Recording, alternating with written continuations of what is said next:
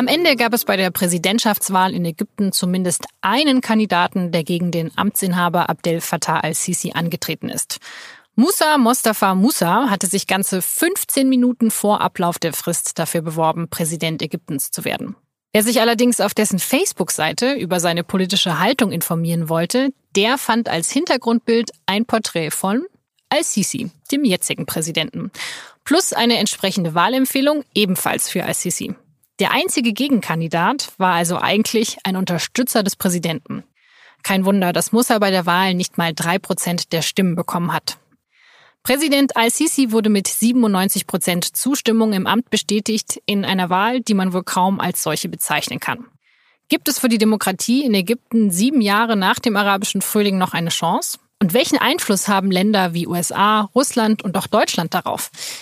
Sie hören das Thema. Mein Name ist Laura Terberl und ich freue mich, dass Sie zuhören. Das Thema der Podcast der Süddeutschen Zeitung. Ich spreche heute mit Thomas Avenarius über die politische Situation in Ägypten. Er war von 2005 bis 2015 Korrespondent der SZ in Kairo und ist jetzt Redakteur im Buch 2. Hallo, Herr Avenarius. Guten Tag.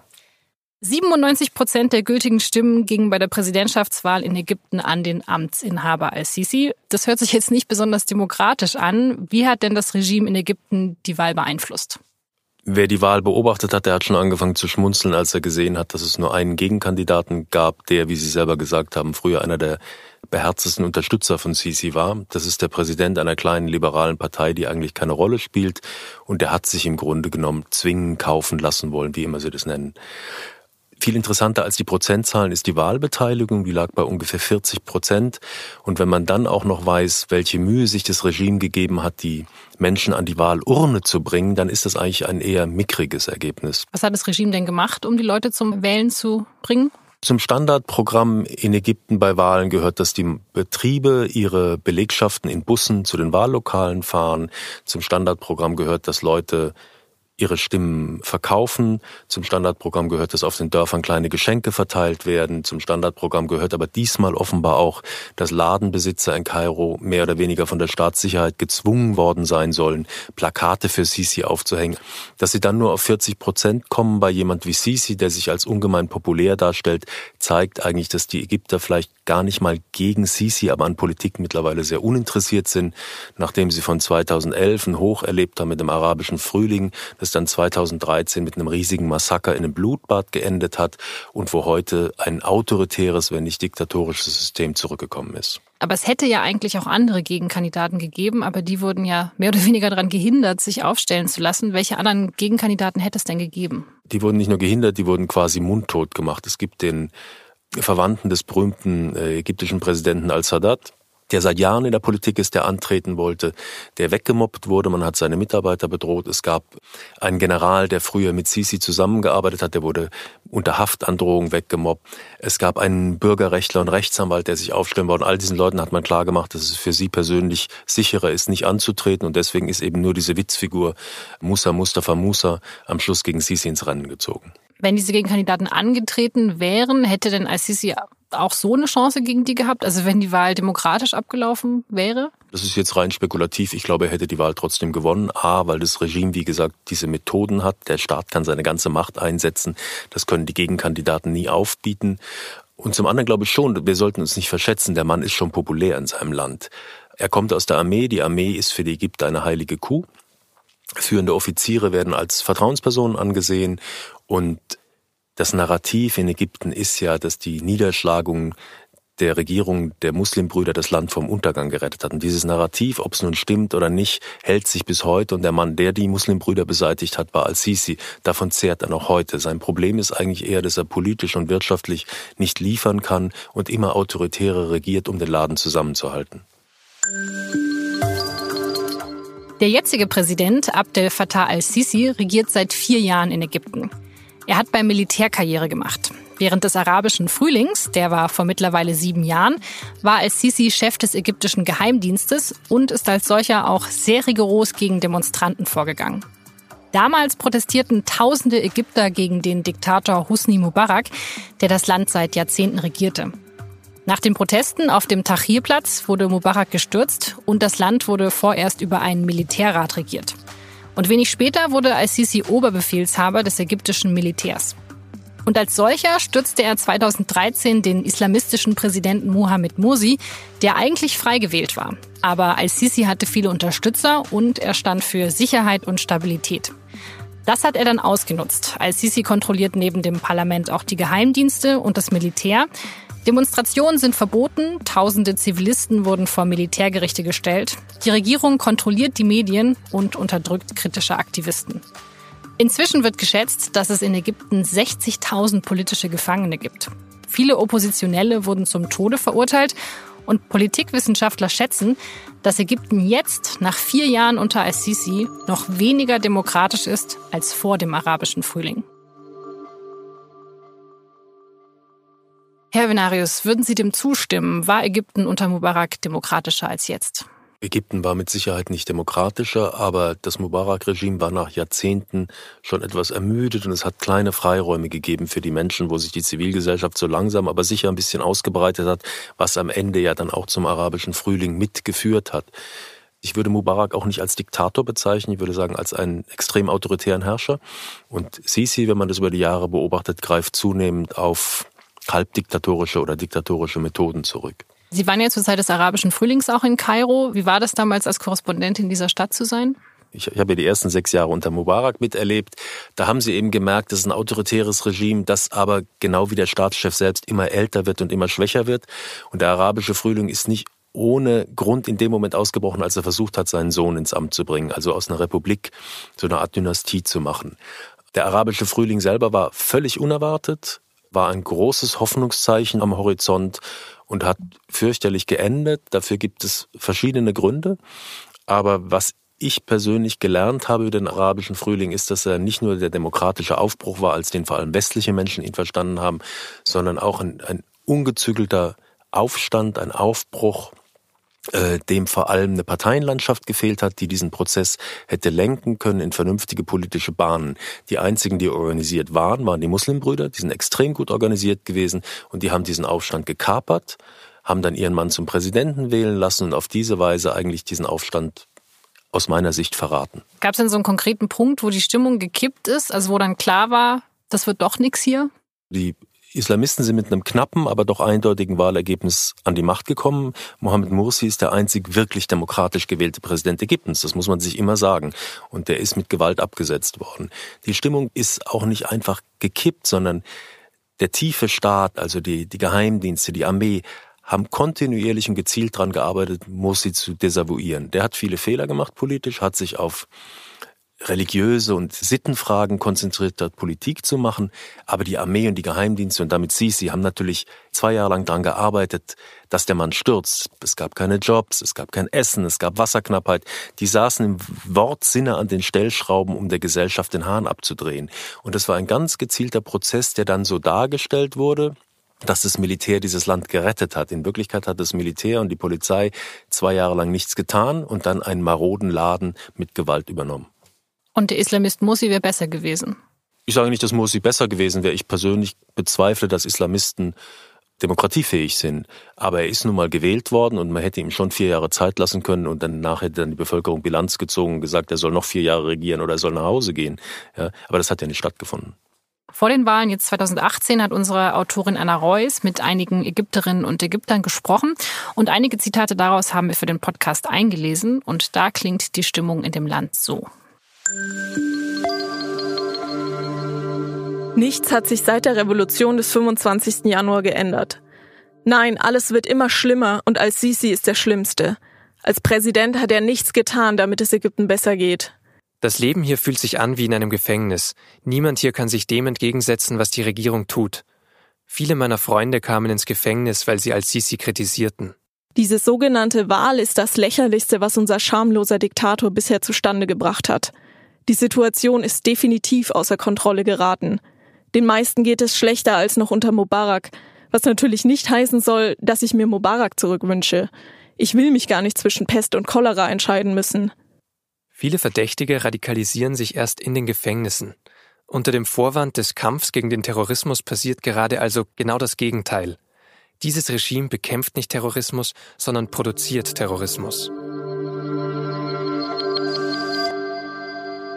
Da scheint sich seit 2011 nicht so wirklich viel gebessert zu haben. Wie wahrscheinlich ist es denn, dass die Menschen jetzt wieder auf die Straße gehen und nochmal protestieren?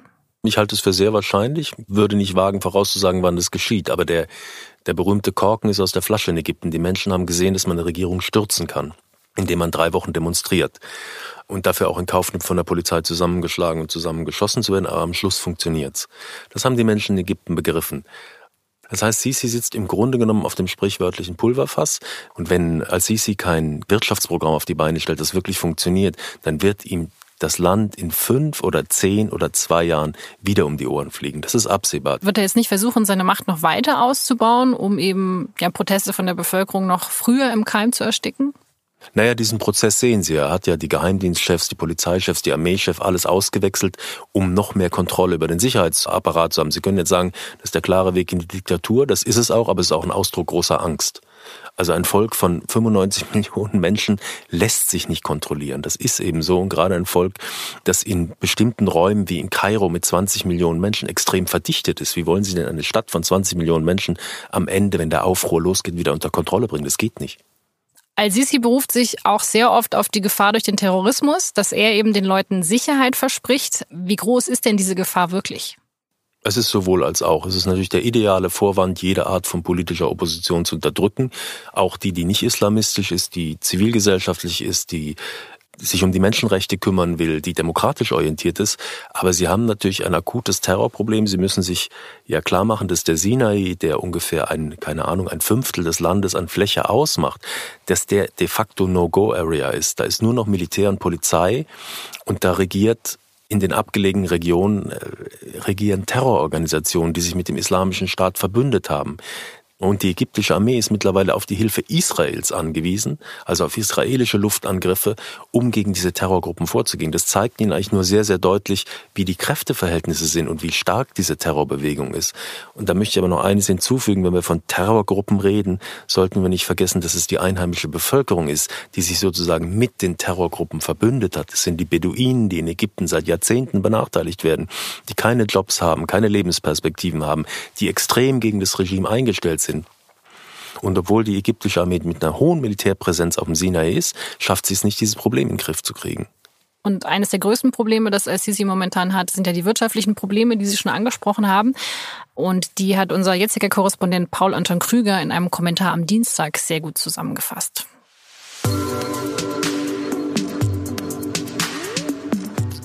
Es ist mehr als fraglich, ob Ägypten die gewaltigen Herausforderungen meistern kann. Die Bevölkerung von 95 Millionen Menschen wächst pro Jahr um 2,5 Millionen. Staat und Wirtschaft müssten 750.000 Arbeitsplätze pro Jahr schaffen, um die Absolventen des maroden Bildungssystems zu versorgen. Und diese Zahl wird weiter steigen. Die Regierung schmückt sich mit positiven volkswirtschaftlichen Indikatoren. 5% Wachstum, mehr als 40 Milliarden Dollar Devisenreserven. Doch das Wachstum schafft kaum Arbeitsplätze und die Devisen sind geliehen. Wenn Kairo in wenigen Jahren seine Auslandsschulden zu tilgen beginnen muss, ist die nächste Krise absehbar. Erkauft wurden die Kredite überdies mit einer Abwertung der Währung um mehr als die Hälfte. Eine brutale Enteignung der Mittelschicht. Jetzt wird noch mehr Geld für den Bau einer neuen Hauptstadt in der Wüste verpulvert, statt die heruntergekommene Infrastruktur in Kairo zu erneuern. Herr Venarius, wie instabil ist denn die wirtschaftliche Situation momentan? Sisi ist bis jetzt nicht in der Lage gewesen, wirtschaftliche Programme aufzulegen, die Arbeitsplätze schaffen. Die Bevölkerung wächst dramatisch schnell und er sagt ja selber, sie müssen jedes Jahr 750.000, wenn nicht mehr Arbeitsplätze schaffen. Das ist in einem Land wie Ägypten fast nicht möglich.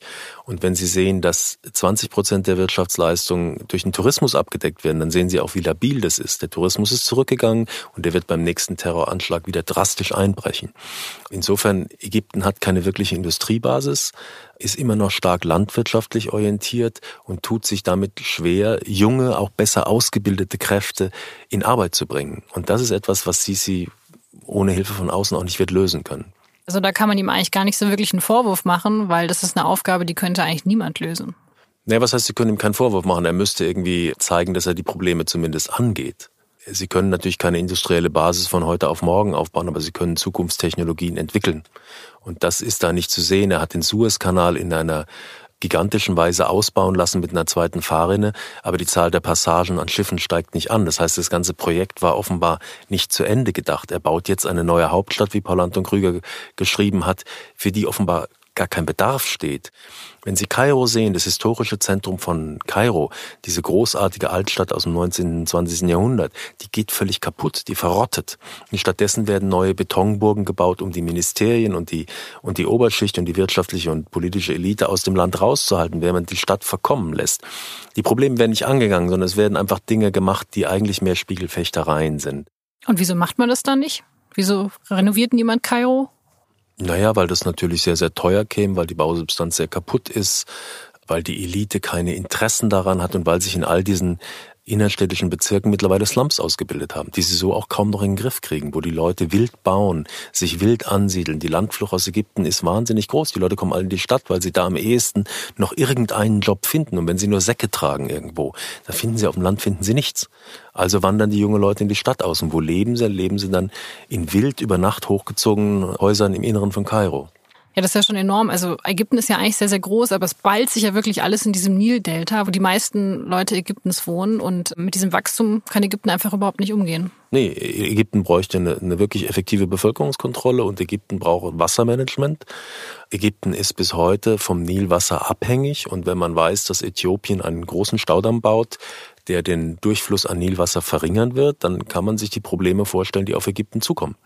Weil je mehr Bevölkerung sie haben, desto Land Landwirtschaft müssen sie ja auch betreiben und die brauchen nur einmal Wasser. Und wenn sie dann auch noch wissen, dass in Ägypten der größte Wasserverlust eigentlich dadurch entsteht, dass die Rohrsysteme so marode sind, dass man eigentlich mit einer gezielten Anstrengung, all diese Dinge wieder aufzubauen, vielleicht dem Land aus der Misere helfen könnte, dann kämen sie weiter, aber das tut keiner. Das klingt, als ob alles nur noch schlimmer wird in den nächsten Jahren. Unterm Strich wird es wahrscheinlich schlimmer, aber diese Probleme sind ja in, in äh, anderen arabischen Staaten gar nicht anders.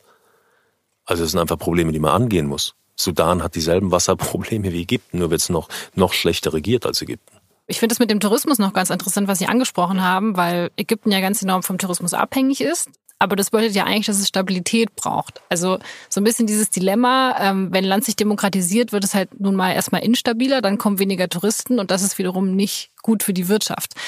Also, dass man ja fast zynisch sagen müsste, naja, für die Ägypter wäre es vielleicht besser, wenn sie weiterhin autokratisch regiert sind, aber es gibt genug Stabilität, damit die Touristen kommen.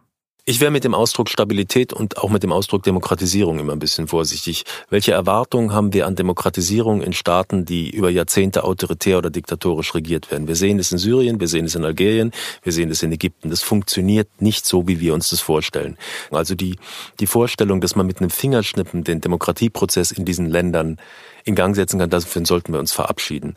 Genauso verabschieden sollten wir uns aber davon, dass jedes Regime, das Stabilität garantiert, unterstützenswert ist, sondern wir sollten einen Mittelweg finden. Keiner sollte jetzt sagen, Sisi muss von heute auf morgen weg, denn wir sehen ja in Libyen, was passiert, wenn so ein Land aus dem Kurs gerät. Es geht darum, vernünftigen Druck auf Ägypten auszuüben, nicht mit Maximalforderungen, vernünftigen Druck, dass dieses Regime in irgendeiner Weise die Form wahrt, und eine Perspektive entwickelt, wirtschaftlich und politisch. Ich glaube, das ist die große Lehre aus dem arabischen Frühling. Demokratisierung braucht einen Vorlauf, Demokratisierung braucht Geduld, Demokratisierung braucht Unterstützung aus dem Westen und Demokratisierung braucht einen Rückhalt im Land. Nach der Präsidentschaftswahl in Ägypten hat sich auf Twitter direkt die US-amerikanische Botschaft gemeldet. Wir sind beeindruckt vom Enthusiasmus und dem Patriotismus der ägyptischen Wähler, hieß es da. Mit Donald Trump im Weißen Haus hat al-Sisi zumindest aus Washington nichts zu befürchten. I just want to let everybody know in case there was any doubt that we are very much behind President al-Sisi who's done a fantastic job in a very difficult situation. And I just want to say to you, Mr. President, that you have a great friend and ally in the United States and in me. Der US-Präsident steht voll hinter al-Sisi und findet, dass er einen super Job in einer schweren Zeit macht. Auch sonst ist man sehr zurückhaltend, was kritische Aussagen angeht. Der französische Präsident Macron betont in einer gemeinsamen Pressekonferenz mit al-Sisi, dass er niemanden belehren möchte, wie er sein Land zu regieren habe. In Deutschland hatte 2015 zumindest der damalige Bundestagspräsident Norbert Lammert als Sisi für die Entmachtung des Parlaments und die Verfolgung von Andersdenkenden offen kritisiert und hat ein gemeinsames Treffen auch abgesagt. Angela Merkel hat als Sisi aber trotzdem empfangen. Ihre letzte große Koalition hat Hilfszahlungen erlaubt und eine Sicherheitskooperation mit Ägypten gestartet. Wir sagen, ja, auf der einen Seite brauchen wir Reformen, aber auf der anderen Seite müssen wir Ägypten auch zur Seite stehen, denn es gibt schon sehr viel Instabilität. Und Ägypten hat natürlich eine große Bedeutung auch, weil es Nachbarn hat, wie Libyen, wie Sudan, die ähm, auch ein hohes Maß an Instabilität aufweisen. Und insofern sind wir besonders daran interessiert, dass Ägypten sich gut entwickelt. Herr Avenarius, da hat sich Angela Merkel wie gewohnt sehr diplomatisch ausgedrückt. Wieso halten sich so viele westliche Staaten sehr zurück mit der Kritik an ICC? Ich glaube, das ist bei Merkel schon sehr deutlich durchgekommen. Dieses Argument der Stabilität kann man nicht vom Tisch wischen. Was sie nicht dazu sagt, ist, dass wir ein sehr, sehr großes Interesse an Stabilität in Ägypten haben, weil wir in Deutschland ein Flüchtlingsproblem haben. Ägypten ist eine der großen Drehscheiben für die Flüchtlingsströme, die nach Europa kommen. Und natürlich ist jede europäische Regierung, auch Frankreich, auch Deutschland interessiert, in irgendeiner Form diesen Prozess zu kontrollieren. Und dafür braucht man eine ägyptische Regierung, die funktioniert. Okay, also es ist einfach nur Realpolitik, was sie macht. Ja, ich würde den Ausdruck Realpolitik nicht immer so runterbewerten. Ich möchte keinen Bürgerkrieg in einem Land mit 95 Millionen Menschen erleben.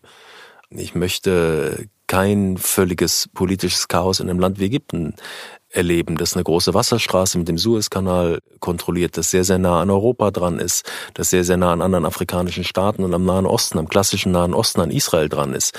Auch für Israel spielt natürlich Stabilität in Ägypten eine unglaublich große Rolle. Deswegen unterstützen die Sisi auch. Aber Was aber kein kein Plädoyer dafür ist, dieses Land mit undemokratischen Mitteln zu regieren. Aber man sollte sehr, sehr realistisch bleiben. Also Ägypten unter Al-Sisi hört sich so an wie too big to fail. Wir können nicht ohne ihn und deswegen akzeptieren wir ihn. Ägypten ist too big to fail. Ob Sisi too big to fail ist, weiß ich nicht. Sisi hat kein großes Charisma. So, sie können jeden anderen Offizier dazu aufbauen, in Ägypten sehr, sehr beliebt zu sein, wie es Sisi bei manchen Leuten ist. Das ist einfach nur eine Figur. Die Tatsache ist, er ist das Militär, er ist der Geheimdienst, er ist die Polizei. Er ist der Sicherheitsapparat. Aber was hätten wir denn für Möglichkeiten, Al-Sisi und sein Regime zu kritisieren? Gäbe es da überhaupt irgendwas, was möglich wäre? Könnten wir da mehr machen oder tun wir schon alles? Es geht ja nicht nur ums Kritisieren, es geht ja ums Einflussnehmen. Sie haben ja selber erwähnt, dass Frau Merkel dem Land Hilfen zugesagt hat. Wir können diese Hilfe an bestimmte Bedingungen, an realistische Bedingungen knüpfen. Wir können zum Beispiel äh, Wert darauf legen, dass der parlamentarische Prozess geachtet wird, dass NGOs und Menschenrechtsgruppen wenigstens etwas freier arbeiten können, als sie es zurzeit können. Wir können darauf dringen, dass die Zahl der politischen Gefangenen wirklich mal überprüft und bekannt gegeben wird. Es gibt schon Methoden, auf dieses Land Einfluss zu nehmen, weil dieses Land Hilfe braucht. Das Land braucht Geld. Da ist es natürlich extrem schlecht, wenn jemand wie Donald Trump einem Präsidenten wie Sisi einen Persilschein ausstellt und sagt, er macht alles great and wonderful. Das führt natürlich nirgendwo hin, sondern bestärkt Sisi. Aber die europäischen Regierungen haben durch ihre Nähe zu Ägypten und durch die Abhängigkeit vom Tourismus und durch die Tatsache, dass Ägypten von uns finanzielle Hilfe will, durchaus bescheidene, aber immerhin Einwirkungsmöglichkeiten. Und werden die genutzt? Da bin ich mir nicht so sicher. Im Moment werden sie mit Sicherheit nicht genutzt, weil wir alle wieder dieses Stabilitätsdogma zu sehr hochhalten. Ich sehe im Moment keine Initiativen, wo man wirklich versucht, in Ägypten auf den Prozess einer rechtsstaatlichen Entwicklung Einfluss zu nehmen. Also Sie haben ja gesehen, Ägypten hat neue Gesetze gegen NGOs erhoben. Die waren natürlich die Keimzelle der Zivilgesellschaft in Ägypten. Die haben diese Bewegungen gestärkt. Diese NGOs sind mittlerweile an der Arbeit gehindert. Also vielleicht könnte man langsam daran arbeiten, diesen Prozess wieder in Gang zu setzen. Und wie gesagt, es ist ein, ein, langwieriger und wahrscheinlich oft auch sehr langweilig klingender Prozess. Aber das ist die Aufgabe von Politik und von Diplomatie, langsam und gezielt Einfluss zu nehmen. Mit hochtrabenden allgemeinen Forderungen werden sie in Ägypten im Moment nicht weit kommen. Dafür sitzt Herr Sisi wirklich auch zu fest im Sattel. Und Sie sehen ja auch, dass er wieder den Kontakt zu Russland sucht und auch durchaus in der Lage ist, zwischen den globalen Machtzentren hin und her zu spielen. China, Russland, die USA. Sisi ist ja nicht so wie früher der bis in den Tod verbundene Partner der Amerikaner. Nein, der hat seine Möglichkeiten ausgelotet und er geht auch ganz geschickt damit um. Und wie wird das in Ägypten gesehen, dass man mittlerweile so viele Hilfszahlungen aus dem Ausland bekommt? Ägypten hat immer Unterstützung, internationale Unterstützung bekommen, aber hat immer großen Wert darauf gelegt, dass es selbstbestimmt handelt und das ist auch das gute Recht jedes Landes. Es gibt so einen latenten Anti-Amerikanismus in Ägypten. Es gibt vielleicht eine etwas verklärte Erinnerung an die Zeit, als die Sowjetunion oder die Russen geholfen haben, aber im Grunde genommen sind das Stimmungen auf der, wie man sagt, ägyptischen Straße, die sich mal in die Richtung drehen und mal in die Richtung drehen. Also wenn Israel jetzt im Gazastreifen wirklich noch weitere Menschen töten würde, dann würde sich die ägyptische Volksmeinung massiv gegen Israel richten und damit massiv gegen die USA. Das sind Dinge, die, die einer sehr großen Schwankungsbreite unterliegen. Danach kann man dann auch nicht gehen. Die meisten Ägypter werden gar nicht wissen, aus welchen Staaten dieses Land alles wirtschaftliche oder militärische Hilfe bekommt. Das heißt, für diese große Politik interessieren sich die meisten Leute nicht. Denen geht es vor allem darum, dass sie ja keine Kohle haben momentan. Sie dürfen ja nicht vergessen, dass Ägypten ein Land mit einer sehr, sehr hohen Analphabetenrate ist ein Land ist, in der sehr, sehr viele Menschen in ländlichen Regionen leben, die gar keinen wirklichen Anschluss an das haben. Und Sie dürfen auch nicht vergessen, dass die Medien unter Sisi inzwischen fast alle vom Staat, vom Regime kontrolliert werden. Das heißt, es gibt ja gar keine freie Meinungsbildung in Ägypten. Das ist ein deutliches Anzeichen dafür, dass das Land immer autoritärer und möglicherweise diktatorischer regiert wird. Die Medien sind komplett in der Hand des Staates oder von Gruppen, die dem Staat nahestehen. Das wäre ja schon mein erstes Hindernis, dass dieser langsame Demokratisierungsprozess nicht so wirklich funktionieren kann in diesem Land. Zumindest jetzt nicht. Ich möchte nicht bestreiten, dass das Regime unter Sisi in Ägypten härter geworden ist, als es in den letzten Jahren des Mubarak-Regimes war. Aber es gibt im Moment keine wirklichen Einflussmöglichkeiten von außen, diesen Prozess zu ändern, außer einem sehr geduldigen an Sisi hinbeten und diplomatischen Einwirken. Wir sollten wirklich mal aufhören zu meinen, dass wir im Nahen Osten mitsprechen können, indem wir den Zeigefinger erheben. Es sind selbstbestimmte Völker, die auf Deutsch sehr, sehr schlecht regiert werden und wo sich die Bevölkerung in irgendeiner Weise bemerkbar machen kann. Aber wir sollten auch nicht vergessen, dass wir nach dem arabischen Frühling eine Phase enormer Instabilität im Nahen Osten erlebt haben, die die Sache nicht einfacher gemacht haben. Mich würde irgendwie schon auch interessieren, wie Sie das persönlich bewerten. Ich frage mich schon, wie das ist, wenn man da halt so lange gelebt hat wie man dann damit umgeht, dass es sich jetzt halt doch alles eher in die falsche Richtung entwickelt. Ja, sicher habe ich in dem Land zehn Jahre gelebt und ich habe da auch sehr gerne gelebt. Was ich verstanden habe, ist, dass, oder was ich glaube verstanden zu haben, ist, dass dieser Prozess der Entwicklung Ägyptens nicht mit den Ägyptern als solchen zu tun hat, sondern mit dem politischen System und ich glaube, eines der größten Hindernisse ist nicht das einfache Volk. Eines der größten Hindernisse ist die politische Klasse, ist das Establishment und die obere Mittelschicht. Und diese Leute haben A, kein Interesse an der Demokratisierung, die sind korrupt, die bereichern sich auf Kosten der breiten Bevölkerung. Und solange sich das Verhältnis der Mittelklasse, der oberen gehobenen Mittelklasse und der Elite zu seinem eigenen Land und seinem eigenen Volk nicht ändert, wird sich in Ägypten auch nichts bewegen. Also solange sie diesen Prozess einer Übernahme von Verantwortung durch das, was wir in Europa Bürgertum nennen. Solange der nicht passiert, werden sich diese Länder nie demokratisieren. Was in der arabischen Welt fehlt, ist die Verantwortung fürs Land, die vom Bürger ausgehen muss. Und dieser Prozess wird in Ägypten einfach noch dauern. Das ist im Moment nicht vorhanden. Sie haben kein Bürgertum, das sich für dieses Land verantwortlich fühlt. Das ist die persönliche Quintessenz, die ich daraus gezogen habe. Ich finde das sehr, sehr traurig. Es ist auch nicht absehbar, dass das sich sehr, sehr, sehr schnell ändern wird.